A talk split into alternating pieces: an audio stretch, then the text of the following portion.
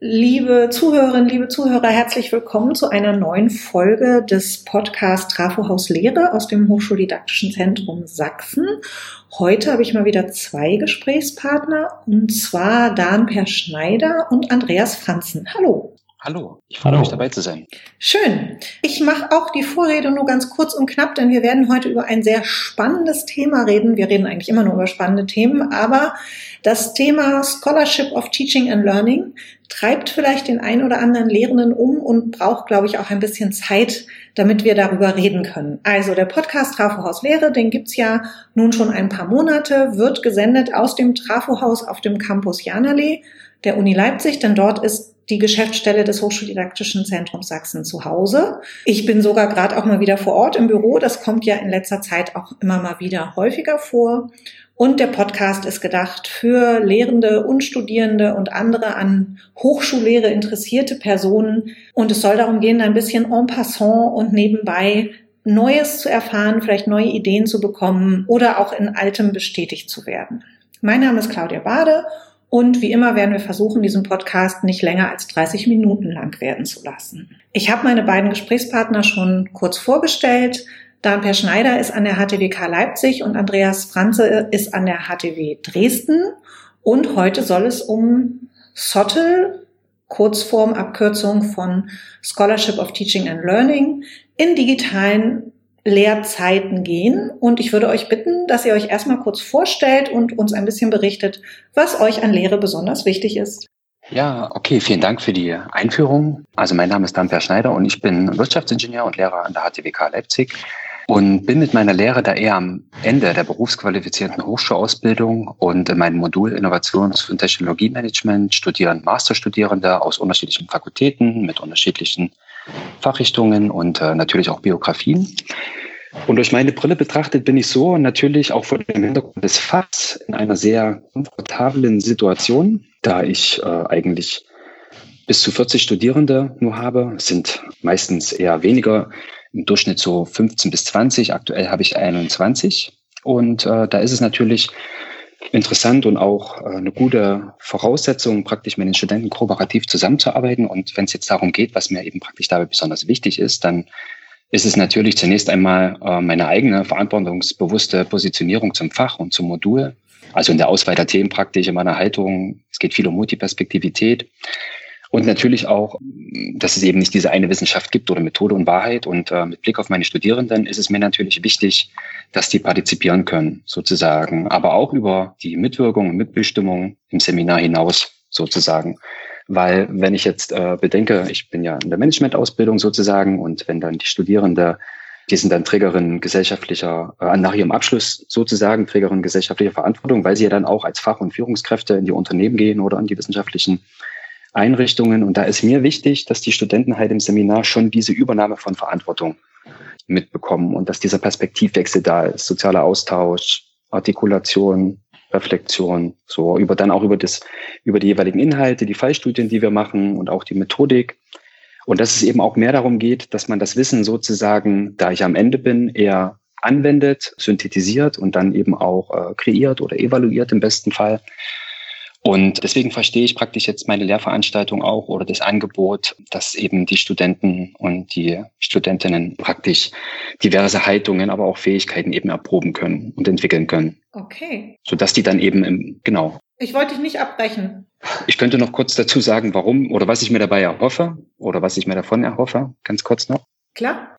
Also es ist natürlich eine interessante, interessantere Seminare und Vorlesungen und natürlich auch inhaltlich und methodisch ähm, Interesse herauszukitzeln bei meinen Studenten und natürlich auch diesen Erfahrungsaustausch und äh, auch die Rückkopplung dann eben praktisch, äh, wie sie sich denn verorten. Ne? Okay. Genau. Spannend. Das war eben im Übrigen schon eine kurze Einführung in Taxonomiestufen, weil du ganz wunderbar beschrieben hast, was so am Ende des Semester äh, des Studiums eben auch, auf welchem Niveau man sich da mit dem Lernen bei den Studierenden auch bewegen soll. Aber bevor wir da jetzt weiter drüber quatschen, würde ich Andreas bitten, sich auch noch kurz vorzustellen.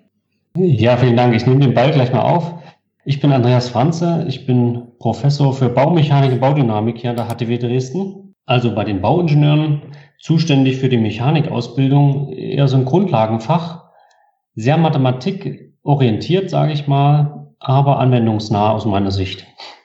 Die Sicht teilen natürlich nicht alle.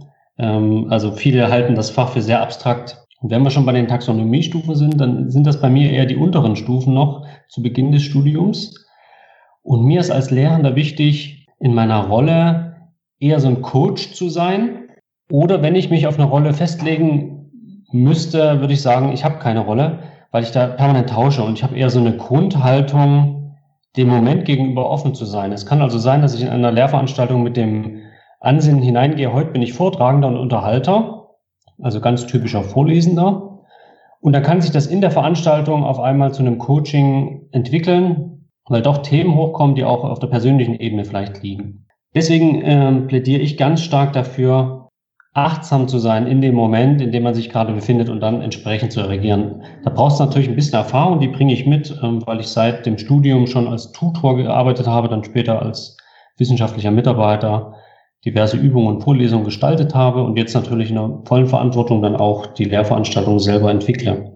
Okay, dann würde ich auch direkt einsteigen mit dir, Andreas, denn du bist ja an dem Thema SOTL, mhm. Scholarship of Teaching and Learning, schon seit einigen Monaten dran. Wie würdest du das denn aus deiner Erfahrung beschreiben? Beziehungsweise hast du eben schon angesprochen, wie wichtig eine Grundhaltung zum Lernen ist. Was ist denn deine Grundhaltung zu SOTL?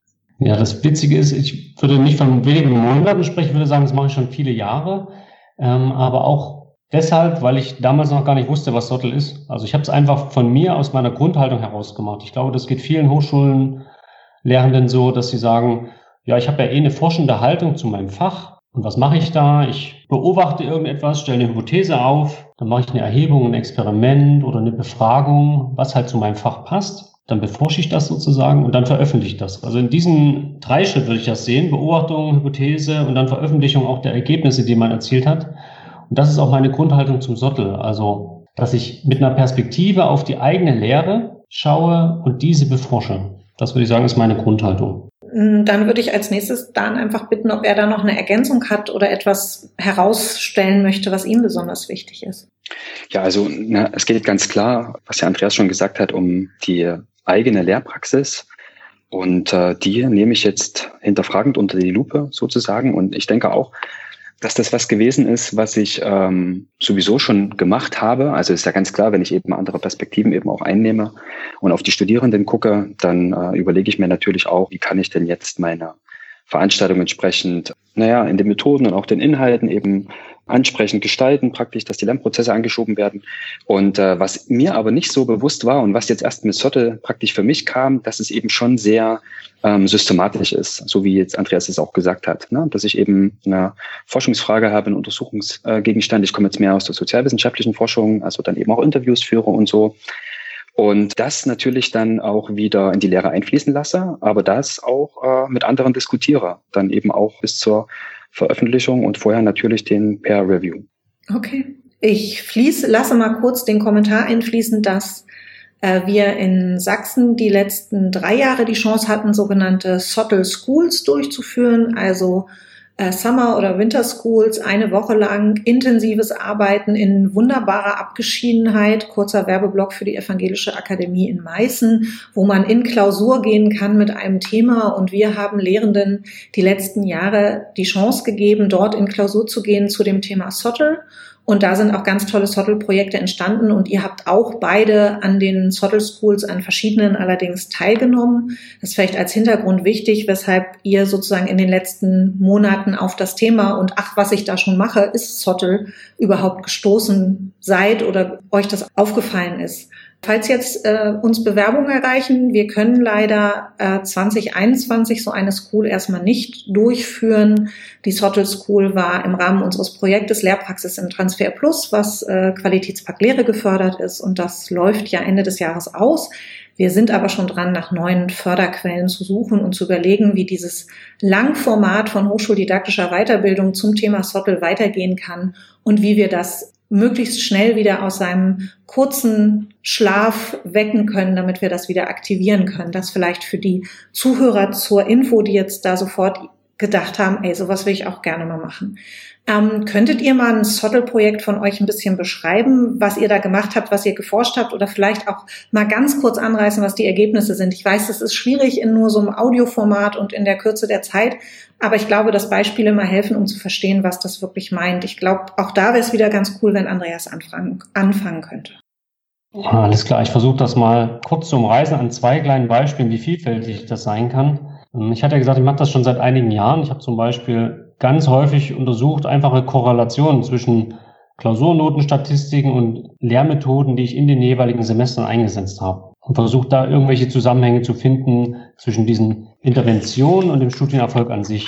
Das Ganze hat sich dann noch ein bisschen ausgebaut und ist größer geworden. Also man kann da durchaus auch eine Metaperspektive drauf kriegen. Ich habe dann angefangen, später die kompletten Studienlebensläufe oder Prüfungsdatenlebensläufe, wenn man so will, von Studierenden anonymisiert auszuwerten. Und da kann man auch viel herausfinden über Studienerfolg. Wie wichtig ist es zum Beispiel, Module, die miteinander gekoppelt sind, notenmäßig zu entkoppeln. Das war eine besondere Erkenntnis, die aus dem kleinen Projekt entstanden ist, dass wir direkt die Studienordnung umgestrickt haben und verkettete Module gelöst haben. Okay. Also das vielleicht mal als zwei einfache Beispiele.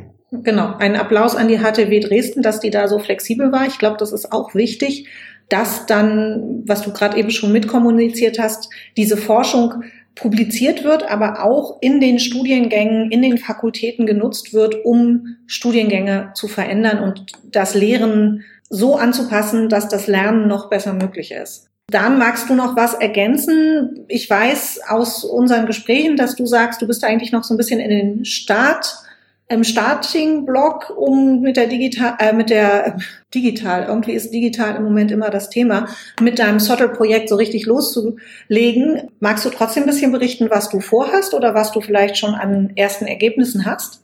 Ja, also auf jeden Fall. Also als erstes würde ich auch gerne noch sagen, ich finde es total schön, diese unterschiedlichen Blickwinkel jetzt, also das, was Andreas gesagt hat auch, der ja auch noch ganz am Anfang ist. Also bei den Studenten eher mit größeren Studienzahlen, wo es eher um Grundlagen geht, und ich bin ja eher so am Ende und äh, so gestaltet sich dann wahrscheinlich auch diese eigene Beforschung der Lehre ganz anders, wie man das so sieht. Bei mir ist das eher äh, semesterübergreifend und mir geht es ja um die Partizipation der Studierenden.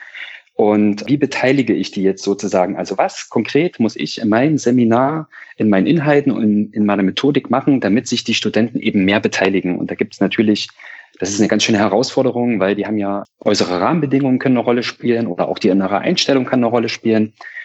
Und ich bin eben jetzt, wie du schon gesagt hast, stehe ich da noch am Anfang sozusagen. Also ich habe erstmal meinen Untersuchungsansatz mir klargezogen und habe meine These. Was ich jetzt als erstes mache, ist, dass ich eben Interviews führe mit Hochschullehrern, die eben auch eher diesen erweiterten Funktionsbereich des Studiums eben mit betrachten, nicht nur Fach, sondern eben auch äh, soziale und methodische Kompetenzen, die im Studium mit abgedeckt werden. Und die befrage ich eben, wie ist denn das in Ihrer Lehrveranstaltung? Was gibt es denn da für kritische Erfolgsfaktoren in Bezug auf Inhalte und Methoden, die eben jetzt dazu führen, dass die Studenten sich besser beteiligen. Das nehme ich dann auf und dann befrage ich meine eigenen Studenten. Das werde ich mit so einer Selbsteinschätzung machen vor Semesterbeginn. Selbsteinschätzung zum selbstständigen Arbeiten eben. Und dann kommt eben meine Lehre und äh, die eben mehr auf dieses selbstorganisierende Lehren und Lernen ausgelegt ist. Und danach mache ich dann noch mal eine Selbsteinschätzung mit den Studierenden, also so einen Fragebogen, und dann würde ich im Anschluss noch einzelne Gespräche führen. Also das ist so der Überblick über mein Projekt und da bin ich jetzt äh, noch am Anfang. Aber freue mich natürlich, wenn ich jetzt in die jeweiligen Phasen dann auch tiefer einsteigen kann. Okay, vielen herzlichen Dank. Jetzt stelle ich, glaube ich, eine Frage, die vielleicht für euch eine totale Selbstverständlichkeit ist. Jedenfalls habe ich bei euch rausgehört, dass ihr Sottel für sowas ganz Normales in eurer Tätigkeit auch annehmt und wahrnehmt ähm, ist es trotzdem eine Arbeit nochmal gewesen, eure Sottel-Projekte mit anderen Aufgaben für die Lehre zusammenzubinden oder lief das alles total logisch und griff so eins in das andere? Oder gab es da nochmal Justierungen, die ihr vornehmen musstet? Ich beginne vielleicht gleich mal wieder. Mhm.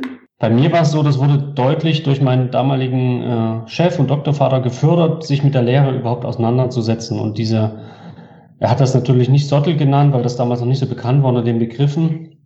Hat das sehr gefördert und äh, sehr wohlwollend äh, wahrgenommen, dass ich mich damit beschäftigt habe in, in einem forschenden Sinn. Und da muss ich also nicht viel äh, noch drum rumbauen oder irgendwie priorisieren. Das war also gewollt. Ich weiß aber auch von anderen Kolleginnen und Kollegen, dass das mitunter schwierig ist, dass, es, dass das dann sehr in die Freizeit geschoben wird oder gesagt wird, ja, nett, dass du dafür Zeit hast, aber deine wissenschaftliche Qualifikation, siehe Promotion oder sowas, das zählt aber eigentlich. Ne? Also das ist noch vielleicht so ein Kriterium, worüber wir auch noch sprechen sollten, was mir wichtig wäre, dass die öffentliche Wahrnehmung da sich vielleicht auch ein bisschen verändern darf. Dass Forschung über Lehre A auch Forschung ist und B äh, Lehre und Forschung ja eigentlich auch gleichgewichtig sein sollte in den Aufgaben, die, Leu äh, die Lehrende an Hochschulen äh, so haben. Das spielt da ja eigentlich mit rein und ja, diese Selbstverständlichkeit, gebe ich dir aber recht, was wir hören, ist auch, es ist nicht für alle so gegeben. Wie sieht's denn bei dir aus, Dan?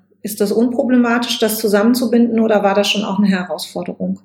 Also das ist natürlich eine Herausforderung. Und als erstes würde ich natürlich ganz klar unterstreichen, was äh, du jetzt und Andreas gesagt haben, dass es wichtig ist, dass man das besser herausstellt. Weil bei mir ist es so gewesen, das war ganz klar die Lit School. So, also natürlich habe ich mir Gedanken gemacht, was kann ich in meiner Lehre verbessern und wie ich ja schon sagte, wie gestalte ich das eben einfach ähm, mehr Studien- und äh, Studenten zentriert.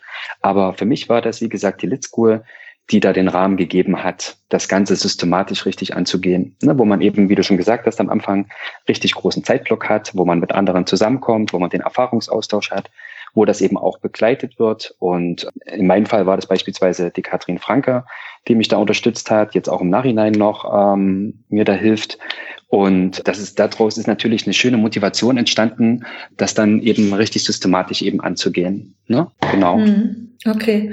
Ähm, und was sagen denn eigentlich eure Studierenden dazu, dass sie in der Lehre beforscht werden und in ihrem Lernen damit auch? Gibt es da Rückmeldung?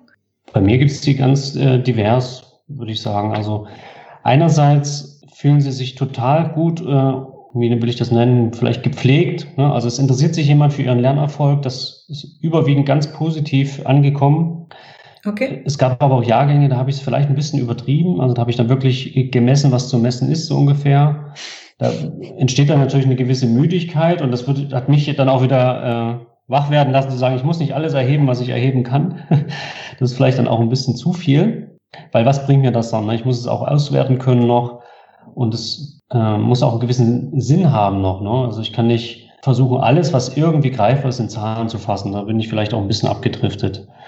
Und was ich auch noch hervorheben will, äh, auch was mich selber vielleicht noch betrifft, um das nochmal zu nennen, womit man rechnen muss, wenn man sich mit Sottel beschäftigt, ist, dass man ein bisschen seiner Intuition aufgibt. Also ich habe es oft erlebt, wenn ich irgendetwas intuitiv so vermutet habe, ach, warum passiert das und das in meiner Lehre, warum sind die nicht aktiv, warum sind sie in den anderen Veranstaltungen aktiv und ich habe dann angefangen, das zu beforschen hatte ich anfangs noch eine Intuition und habe gesagt, ja, das mache ich mal so in der Lehrveranstaltung, weil es einfach so aus dem Bauch herauskommt. Wenn ich es dann aber bewusst und professionalisiert betrieben habe, nachdem ich es erforscht habe, ist die Intuition natürlich flöten gegangen. Also es hat also auch Vor- und Nachteile, sich so intensiv mit einem Thema zu beschäftigen.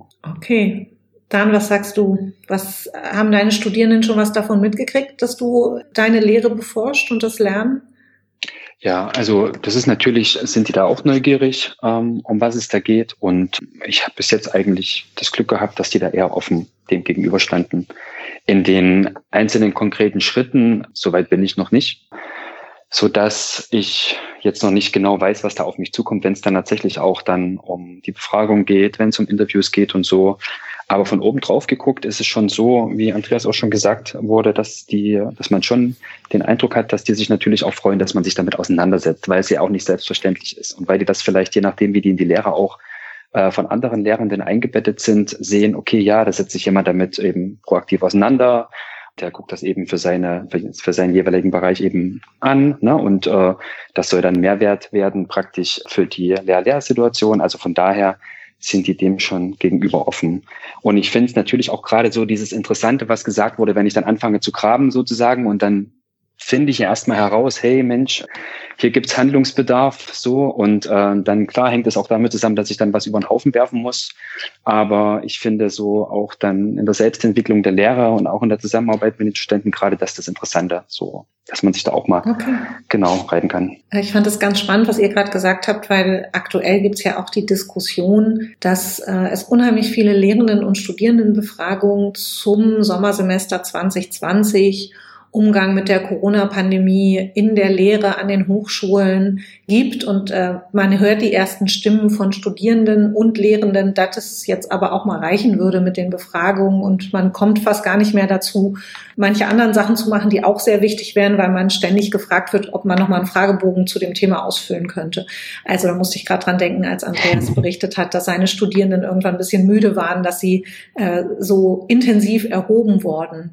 Was waren denn, äh, nee, ich würde erstmal zu einer anderen Frage kommen. Was ratet ihr denn anderen, die jetzt äh, vielleicht, nachdem sie das gehört haben oder vielleicht haben sie auch schon mal einen Workshop dazu besucht, wir können das ja hier wirklich nur anreißen, das Thema, die mit Zottel-Projekten anfangen wollen. Gibt es irgendwelche Tipps und Tricks, die ihr weitergeben würdet? Auf jeden Fall. Also ich habe immer, wann ich es konnte, Sachen nebenbei erhoben. Das klingt jetzt vielleicht wieder so ein bisschen datensammelmäßig, aber das fängt mit ganz banalen Sachen an.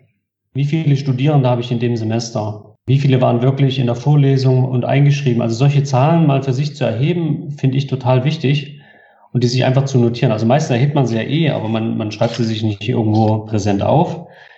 Davon habe ich schon oft richtig guten Nutzen gezogen, dann später, wenn ich das wirklich ja, etwas wissenschaftlicher betrachtet habe. Mhm. Das kann ich also empfehlen. Und dann auch ein bisschen schon den Hinblick, das nehmen, also die meisten, die ich kenne an der Hochschule und die an der Hochschule arbeiten, interessieren sich total für Lehre und Didaktik als wissenschaftliche Mitarbeiter und wollen das irgendwie gut machen und wollen auch den Studierenden helfen, weil die ja oft die Diskrepanz zwischen dem Hauptverantwortlichen der Lehre und äh, den Studierenden ausgleichen, so wie so ein Kit. Und da hört man dann oft so Stimmen, ja, ich engagiere mich total und es kostet so viel Zeit und ich kann mich nicht mehr fachlich weiterbilden und so weiter für meine Promotion. Äh, den kann ich nur empfehlen, sammelt die Daten, macht eine Erhebung und dann schreibt eine niedrigschwellige Veröffentlichung. Die zählt ja auf jeden Fall mit in die Veröffentlichungsliste mit rein.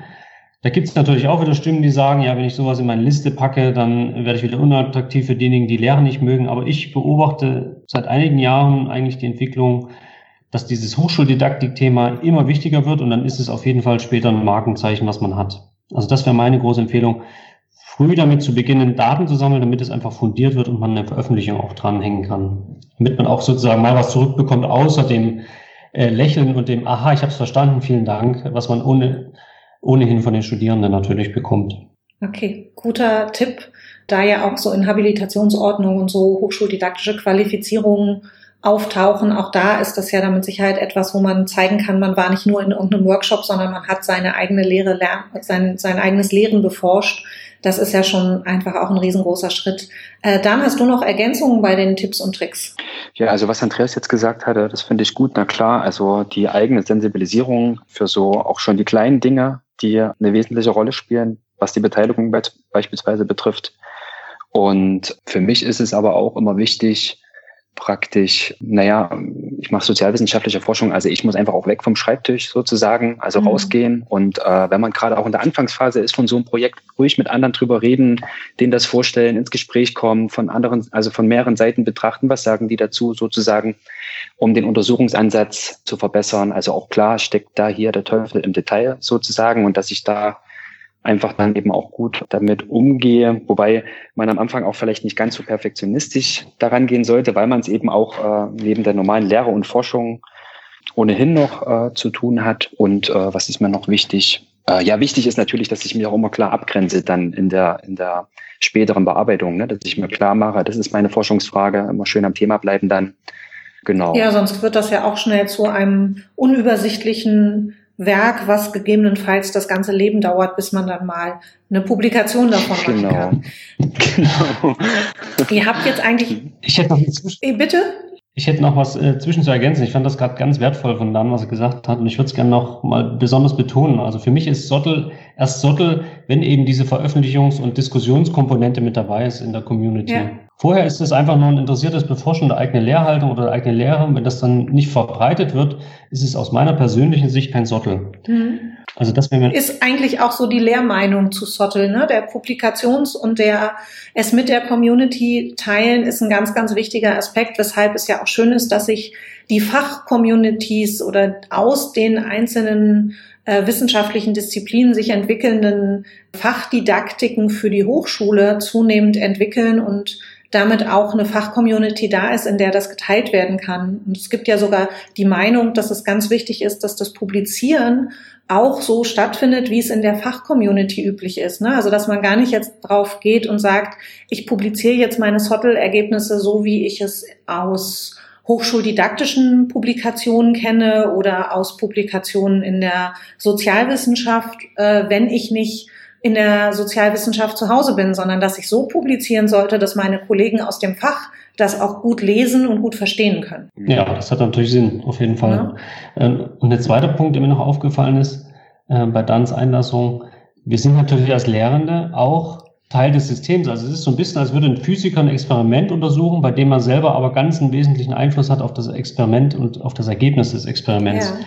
Dessen sollte man sich auch immer bewusst sein. Ne? Das ist auch das Besondere im Vergleich zu einer anderen Forschung, wo ich natürlich auch Leute befragen kann oder äh, Fragebögen auswerten kann. Da bin ich aber meist als Befragender nicht im System drin. Das stimmt. Das ist auch noch eine eine Besonderheit für mich. Und ein ganz, ganz wichtiger Punkt. Und wie ich es zu Beginn schon befürchtet hatte, hätten wir noch ganz, ganz viel Zeit benötigen können, um noch intensiver über das Thema zu sprechen. Und wir sind schon am Ende unseres heutigen Podcastes und ich würde euch bitten um ein kurzes Statement von euch. Gerne jeder eine Sache zum Thema was waren die Wow-Erlebnisse der Lehre in den letzten Tagen und Wochen oder was waren auch die Sachen für die digitale Mülltonne? Mir ist eine Sache aufgefallen, als ich eine digitale Kartenabfrage gemacht habe. Ähm, muss ich mich schmunzeln zurückerinnern, wie ich sonst in Workshops mit diesem komischen Pinnadelpad rumhantiere und das irgendwie an so eine Pinnwand stecke. Und da dachte ich so, wie glücklich bin ich doch, dass ich jetzt digital einfach die digitalen Karten einsammle. Die sind schon fertig geschrieben, jeder kann sie lesen.